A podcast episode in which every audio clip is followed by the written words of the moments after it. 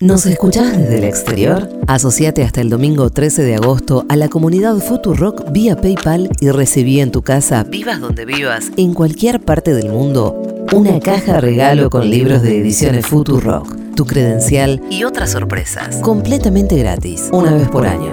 Sumate a la legión extranjera de la comunidad Futurock. Eh, hablando de conurbano, eh, porque no, no estábamos hablando de conurbano, pero eh, hizo un libro sobre el conurbano, que quizás eh, el territorio conurbano sea el menos explorado eh, por los cientistas políticos, los filósofos y los pensadores de la República Argentina.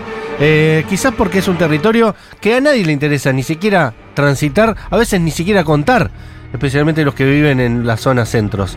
Por eso es tan interesante el laburo que hacen los amigos de Walking Cornerban, que ponen en relieve el arte, eh, la expresión artística de ciudadanos de a pie que aprovechan sus eh, paredes con vidriecitos, sus pequeños jardines eh, de adelante de las casas con unas rejas siempre mal pintadas. Eh, todo lo que tiene que ver con el arte de la cierta fealdad, se puede decir. Cosas que estoy pensando mientras hablo, porque lo tenemos enfrente a Diego Flores. Diego Flores es uno de los curadores de esa mirada que es The Walking Cornerban, que es lo que más me gusta, una de las cosas que más me gustan de internet desde hace mucho tiempo, es decir, que vienen manteniendo alta la vara. eh, y te agradecemos un montón que hayas venido. No, por favor, un placer para mí estar acá con ustedes. No sé si estás de acuerdo con algo de lo que dijiste, pero me interesa que estés en desacuerdo con lo que dije en lo que vos quieras. Sí, en principio que, que es así indiscutible la idea de fealdad. No Exacto. tanto por los términos subjetivos, sino porque está asociado generalmente el conurbano como a lo feo, a lo dejado, a lo abandonado, y contrariamente hay mucho eh, que, se podría asociar a lo, a lindo. Vos dijiste, hay obras de arte, digo, de- te encontrás con cosas que quizás no las encontrás en esa cantidad y abundancia en Capital Federal, porque la Capital Federal es una eh, máquina que anda ya. Y el conurbano es algo que se está haciendo permanentemente. Entonces, en las periferias encontrás esas licencias, a veces poéticas, a veces de estilo y demás, donde por ahí te clavan un jardín con, viste, un ejército de Minion, un ejército de terracota, como lo hay. Hermoso. Y aparece, aparece ese, ese estilo que, esto, que no está, no está tan regido por la ley y por la norma. Es disruptivo. Exacto. Ahí eh, una de las cosas más intervenidas en el conurbano bonaerense es eh, los eh, tanques de agua. ¿no? Sí. En los tanques de agua hay una libertad creativa inusitada. No sé por qué la gente le pone tanta energía a intervenir tanques de agua. Es una buena pregunta que nosotros también nos hacemos. Hay, digamos, como dos, dos movimientos. En el partido de 3 de febrero en toda la zona Me gusta que sea hay... geolocalizado. Claro, porque hay, hubo durante la década del 70, 80, por ahí, una, algo que se llamó la guerra de los tanques de agua. que eh, los vecinos competían para ver quién hacía el tanque de agua más loco. Y entonces te puedes encontrar una pava gigante, un elefante, eh, bueno, una, un ovni. digamos. Y ahí la pregunta es un poco la que haces vos, Matías, que es, che, ¿por qué? ¿Por qué haces esto? Si estás gastando guita, si estás gastando tiempo, te peleas con los albañiles. Y, hay- y creo que hay una idea que tiene que ver con la idea de anteponer el deseo a la utilidad. Claro. ¿No? Decir, "Che, yo tengo ganas de hacer esto. Es inútil, es muy inútil. Es inútil Sí. y a la vez es súper valorable, no en términos utilitarios, sino decir, che, es alguien que tenía ganas de hacer esto. ¿Te acordás Quizás- cuál tanque ganó? ¿De qué? De esa guerra de los tanques. No, no había, no, no había jurado, es como, es como Ah, ¿viste? la ok, respuesta de Andy ok. Chango, qué sé yo, eran, eran gente haciendo tanque. no es Miss Universo. Claro. Es una competencia de tanque de agua. Claro, exacto, exacto. Diego, eh, yo tengo dos preguntas, pero Sí. una los lleva a la otra y la primera es como un poco más general. Eh, siendo un territorio tan amplio, Mm. tan extenso, tan diverso y al mismo tiempo un poco tan manoseado, ¿viste? Mm. Como sobre todo manoseado por la gente o de capital Mm. o, de, o de otras ciudades, ¿hay una estética del conurbano? ¿Hay algo que pueda eh, sintetizarse como una estética conurbana? No.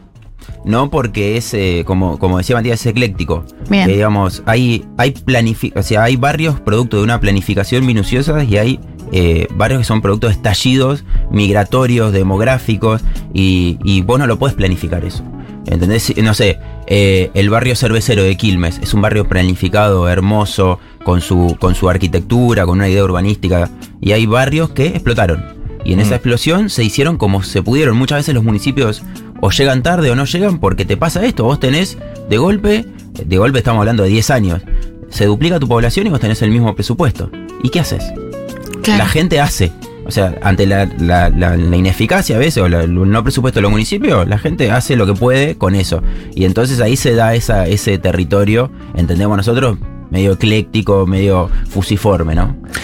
Y la segunda es, además de, de esta, esta idea, este, este fetiche, además, que es casi como una, una, se vuelve como una muletilla de Mm. las personas que se dedican a hacer contenidos artísticos de la estética del conurbano, que como decís, no hay, no hay tal cosa. Pero qué, qué libros o qué películas argentinas vos decís, bueno, aquí hay algo muy del conurbano, como aquí hay algo que, que habla muy del conurbano, de cualquiera de esos, de esa diversidad del conurbano, pero que está bien retratado. Mira, hay algo que se es medio paradójico porque hay una asociación, en un imaginario que tiene que ver con ocupas. Sí. Y ocupas no pasa en el No, conurbano. se no. recontra Claro, porteño, citadina, porteño. sí. Exacto, pero hay una asociación. Salvo digo, la parte de Doc Sud ahí El abajo. doque, el doque Mm, que, verdad. digo, que, que está tan bien tratado que a la vez no es estigmatizante. Digo, nadie lee ocupas y dice, ¿por qué? Quiero decir, esto que decís vos, los, los picantes, ¿dónde paran? En el doque. ¿Y a dónde van a pegar merca? A Quilmes. A Quilmes. Digo, che, pero ¿no hay merca en Capital? Claro. Sí, bueno, pero digo, hay ahí como una, eh, como una, una asociación. Y después sí, yo eh, soy muy malo para, para los nombres y demás de, de recordar, pero hay una película que se llama, eh, que a nosotros nos interesa mucho, se llama el, el- algo así como El Largo Muro, que es de la década del 60, el 50, que es la primer película que eh, retrata el conurbano bonaerense. ¿Y cómo lo retrata? Como una gran villa. Pero, pero es interesante porque muestra un proceso migratorio que se dio en Argentina, o sea, que en la década del 20 y del 30, que es la migración interna. Y que venían a Capital Federal y no había lugar para vivir en Capital Federal porque era caro y se iban a las periferias. Y la periferia era, en la película era Lan- era Lanús y era la villa. A nosotros Claro. lo que nos interesa preguntarnos, che, es ¿por qué la gente viene del interior a vivir a Buenos Aires? Bueno, eso da una explicación de los grandes ese gran movimiento migratorio en Argentina y explica por qué del crecimiento del conurbano bonaerense en parte, ¿no? Claro. Y de- Está sí, inspirado seguramente en el libro de Bernardo Berbisky, que es el papá de Horacio Berbisky, que se llama Villa Miseria también es. América, sí. que también era la primera aproximación a explicar esto, ¿no? Sí, sí, está. eh, hay, hay poca eh, literatura hasta, eh, la de, hasta los. Hasta la década del dos- 90. 90, 2000 más Sí. o menos. Que, digo, la post-crisis. Juan es Diego como- en Cardona, con Villa. Celina, Exacto. arranca como una, Tenés- una urbanización de, de- Tenés Flores Robadas, Mm. Claro. que habla. Que, que habla. Digo, Los que- 80 eso. Exacto, que es como. La otra vez lo, lo- eh. lo escuchabas Asturain, que es como uno de los libros bisagra, dice él, de la, de la democracia y dictadura. Sí, claro. Se Eh, leyó mucho en la dictadura militar. Claro, claro. Un Eh, bestseller. Y tenés. eh, el, eh, tenés. eh, bueno, me- no, no me acuerdo, pero tenés eh, uno, un autor argentino que ¿De habla. esa época? eh, de los 90 ya. Bueno, Leo eh, Yo la escribió también. Leo Yola para mí ya más, eh, Más más, 2000. acá. eh, y pero hay, hay ahí una. Hay una incipiente literatura. Bueno, y hace, yo estoy leyendo ahora el libro de Pagni. Porque quiero ver qué Claro. dice. Claro. qué dice. Pagni, que es un bodoque. El nudo. eh, el ¿Y- nudo. ¿Y qué te ha parecido? Hasta ahora tiene algunas cosas que, que- que rescato, que trata. Dos cosas, digamos. Yo hablamos con la gente de Planeta, pues dijimos, che, ¿cómo se hizo este libro? Y nos dijeron, bueno, Pagni no, es- no es que se sentó en su casa y dijo, bueno, a ver el conurbano. Y digo, fue territorio, fue a, a- a distintos lugares y demás, a tratar de reconstruir, hablar con la gente y demás. Eh, digo, no es, esto no es un libro de escritorio, pero sí cae a veces en. eh, eh, en- por momentos habla de invasión del conurbano en la Claro, capital. Algunas palabritas como raras. Sí. Se le cae sí. la ideología, digamos. Claro. Claro, que no está mal, digamos. No, Digo, bueno. es una idea de pensar, por lo menos la idea de pensar el conurbano y no decir, viste, bueno, eh, es una mierda y fin. Y además, a veces retrata algunas cosas que también que dice, está esta idea de que el conurbano como invasión usa los hospitales, la gente Mm. del conurbano, ¿no? Los habitantes. Sí. Es cierto.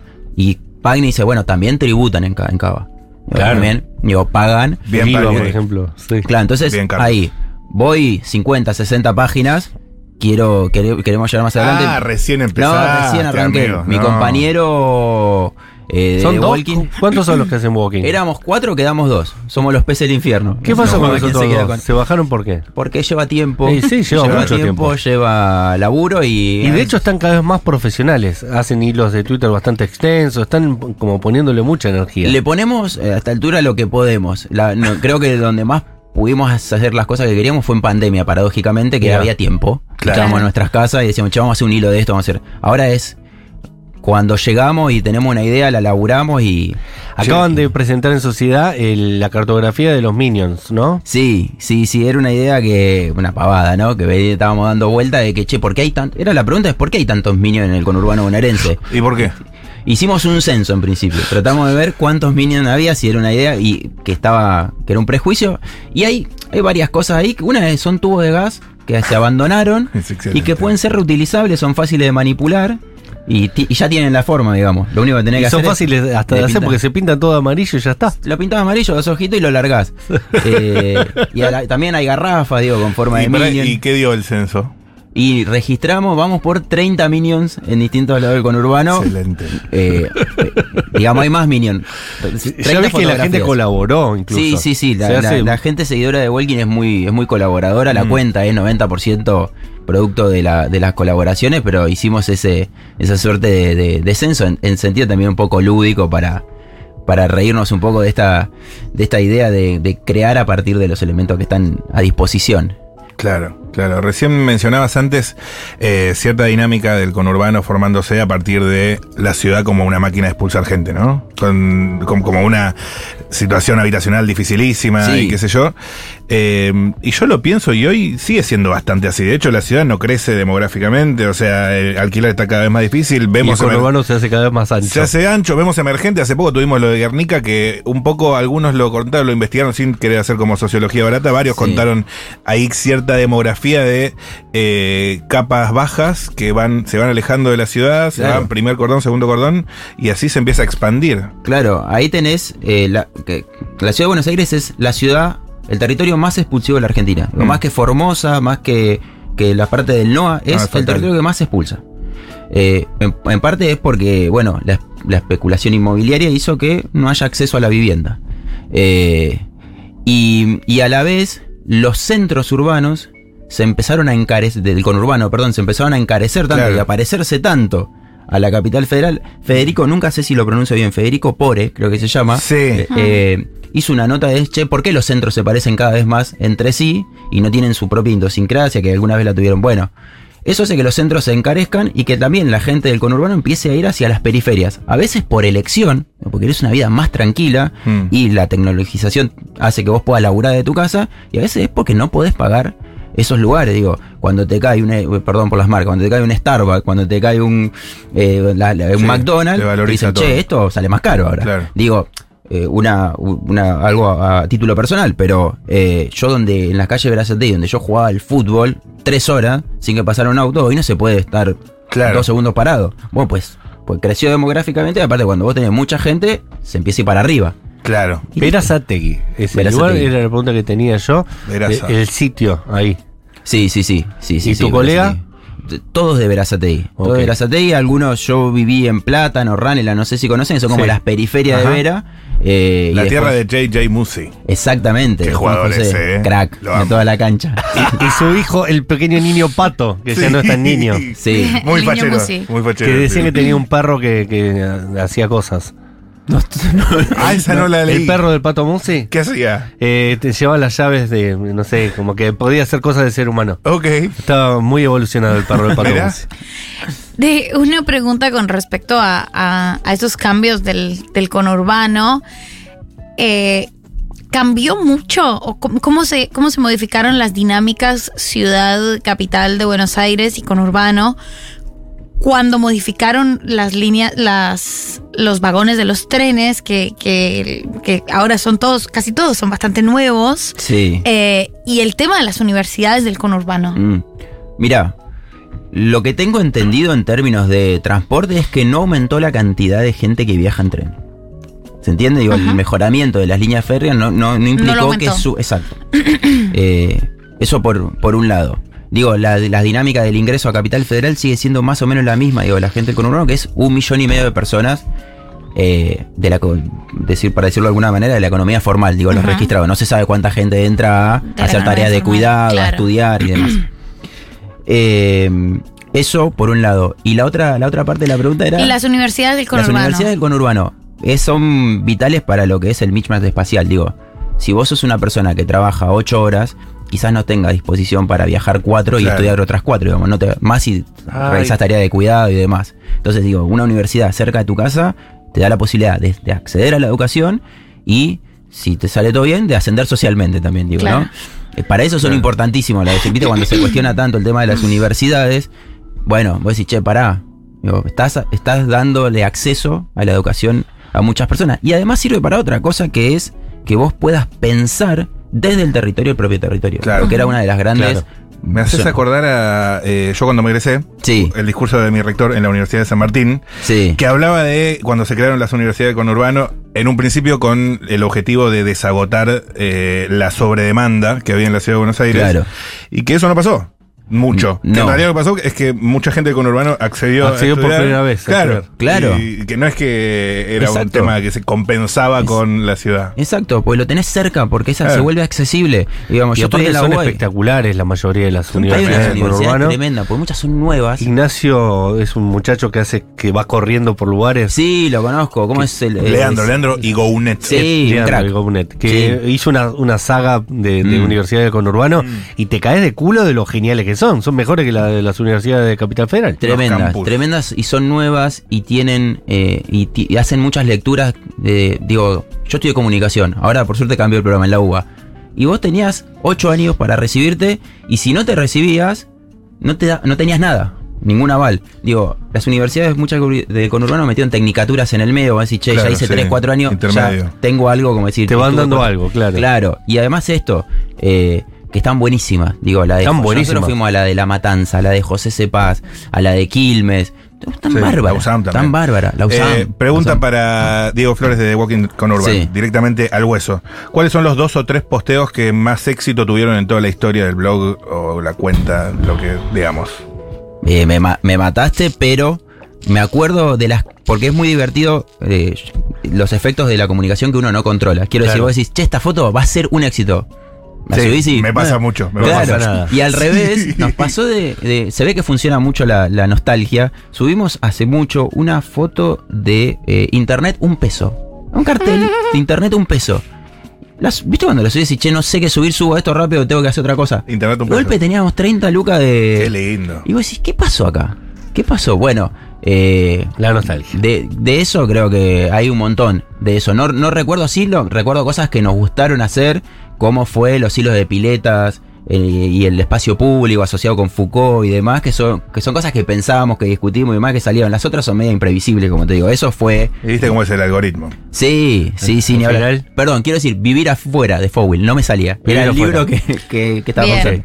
Eh, bueno, y hablando de eso mismo, también no me quiero olvidar yo, hay una película espectacular llamada Buena Vida Delivery, Sí. que está en Amazon Prime, que es de la década del 90, es anterior incluso a Ocupas, Mm. o, o- o contemporánea, pero ahí nomás, y está muy buena porque refleja muy bien el conurbano, los conurbanos de los Sí. 2000, 2000, de los 90, y, y con, con mucho respeto, y con una dinámica muy interesante también, esta cosa de los buscas, de, de la gente que no tiene laburo, Claro, del cuentapropismo, digamos. cuenta ¿eh? propismo Sí, sí, para sí. salir adelante, ¿no? Sí, sí, después estoy recordando ahí, creo que un oso rojo Un oso también rojo, hace toda la parte de Uxon, Grúa. Mundo Grúa, hay ahí como Hubo una- en los 90 eh, El bonaerense. el bonaerense, El bonaerense. Pizza Birrafazo, hubo. Claro, Pizza Birrafazo más porteña es más igual. porteña, sí, pero creo que es uno de los despegues para esto de salir a la calle y, Y hacer neorrealismo afuera también. italiano. Claro, sí. claro. Y libros está muy reciente, Come Tierra de, de Sí, Dolores Reyes, que hay sí. algo muy, sin mencionarlo, como muy, muy de al- algún lugar del conurbano. Sí, sí, sí, sí, sí. Y esos mitos y, y relaciones eh, conurbanas. Sí, y Juan Diego Cardona para mí que inventó el género de convertir al conurbano en una tierra próspera de, de- de animales mitológicos, ¿no? Total, También. total. Con Leo Yola después hizo lo mismo con los, los superhéroes de conurbano. Claro, ¿no? sí, sí, sí. Con Kryptonita el Con libro. Kryptonita, sí, sí. Eh, Leo es, sí, de una, de una. Generó todo ahí una, esto, una mitología conurbana eh, entre los dos, entre Leo Yola y, y Juan, que, que tienen esa idea del el conurbano como un territorio narrable. Claro. A veces vinculado a viste, medio macondo, algo Sí. que- y a veces vinculado a un realismo crudo muy, muy interesante. Sí, y bueno, las bandas de rock, por supuesto, que aportaron y mucho a todo esto. Los Caballeros de la Quema, pienso, de los Piojos, la re- eh, una renga son de Matadero, pero hay el primero que contó es el rock también, esto, ¿no? Sí, sí, y mm, vos sabés que la otra vez hicimos como un relevamiento de canciones que nombran al conurbano y Caballero tenía banda, creo que miles, de, no, miles no, pero 10 canciones que nombran zonas del conurbano. Lugares. Banda. Y, otra banda que siempre nombramos que no parece del conurbano por los prejuicios de Babasónico. No sé Claro, nada. Lanús. de Lanús. Lanús. Ciudad y Gueto. Exacto. Eh, solo podrían haber salido del conurbano, te agrego. sí, ¿no? Te agrego. Sí, sí, sí. Eh, y uno de ellos es hijo de Rolo Puente. Siempre me gusta Sí, decir claro que sí, sí. The Walking Conurban es. Eh, ¿Dónde funciona mejor? ¿En Facebook? Eh, tengo la intuición de que en Facebook funciona muy, muy bien, pero capaz que no. La verdad Sí. es que no le damos ni bola a Facebook porque no lo podemos administrar. Digo, replicamos todo. Es, es Instagram y Twitter. Eh, Facebook replica, pero ni no, no llegamos a leer los comentarios. Eh, pero es infernal, ¿no? Lo que debe pasar ahí. Sí. Es marketplace puro. No, no sé, no sé, la verdad, viste, no, no abrí No, esa no, puerta no querés abrir esa compuerta. no, un no. CM para The Walking con Urban. Por O sea, favor, por favor, por favor. Eh, se puede seguir en The Walking Conurban, ¿no? The Walking The Walking con Urban, Instagram y Twitter. Ah, es con Urban. Es como vos quieras. Ok. Conurbano, Claro. Chico urbano. Eh, gracias por haber venido, es espectacular lo que hacen. Eh, yo sé que muchas veces es un laburo que uno no le ve la monetarización instantánea eh, y le ponen demasiado, pero quiero decirte que te lo agradecemos un montón. A vos y a Bueno. tu compañero. Muchísimas gracias por, por estar acá y por, bueno, pues si quieren dejar un diezmo, más que agradecidos. Ah, el cafecito, toda esa historia, ¿no? No, no, no, estaba, estaba jodiendo. No, no. Vi- vimos formas de monetización alternativas que es eh, charla, hacemos presentaciones con saborido que demás, así que ya ahí con eso estamos cubiertos. Eh, bien, igual habría que inventar un cafecito a la, a la conurbana. Hicimos alguna Un vez, una vez y ya estuvo bien. Viste, estamos como, está medio jodido todo. Juntamos por otro lado. Gracias por haber pasado por después de la tormenta. Diego Flores, eh, en un ratito, eh, ¿sigue la continuidad de futuro? En un ratito nada. Siempre sigue la continuidad. Siempre. No se apaga nunca esta radio. Hoy no. Hoy está demasiado humano, Claro. ¿viste? Eso quería que me Con un invitado de lujo, ¿eh? Con nada menos. Uno de esos que. ¿Viste que te quedas escuchándolo dos horas? Parás la oreja. Gabriel Rolón. Nos Sé- vamos. El otro día escuché que es el autor más vendido de la historia de la República Argentina. ¿Sabían eso? Se lo merece. Nadie vendió tantos libros en este país como Gabriel Rolón. Gabriel Rolón con eh, Demasiado Humano, ahí con Darío Starsbarger. Porque Dios. Chau.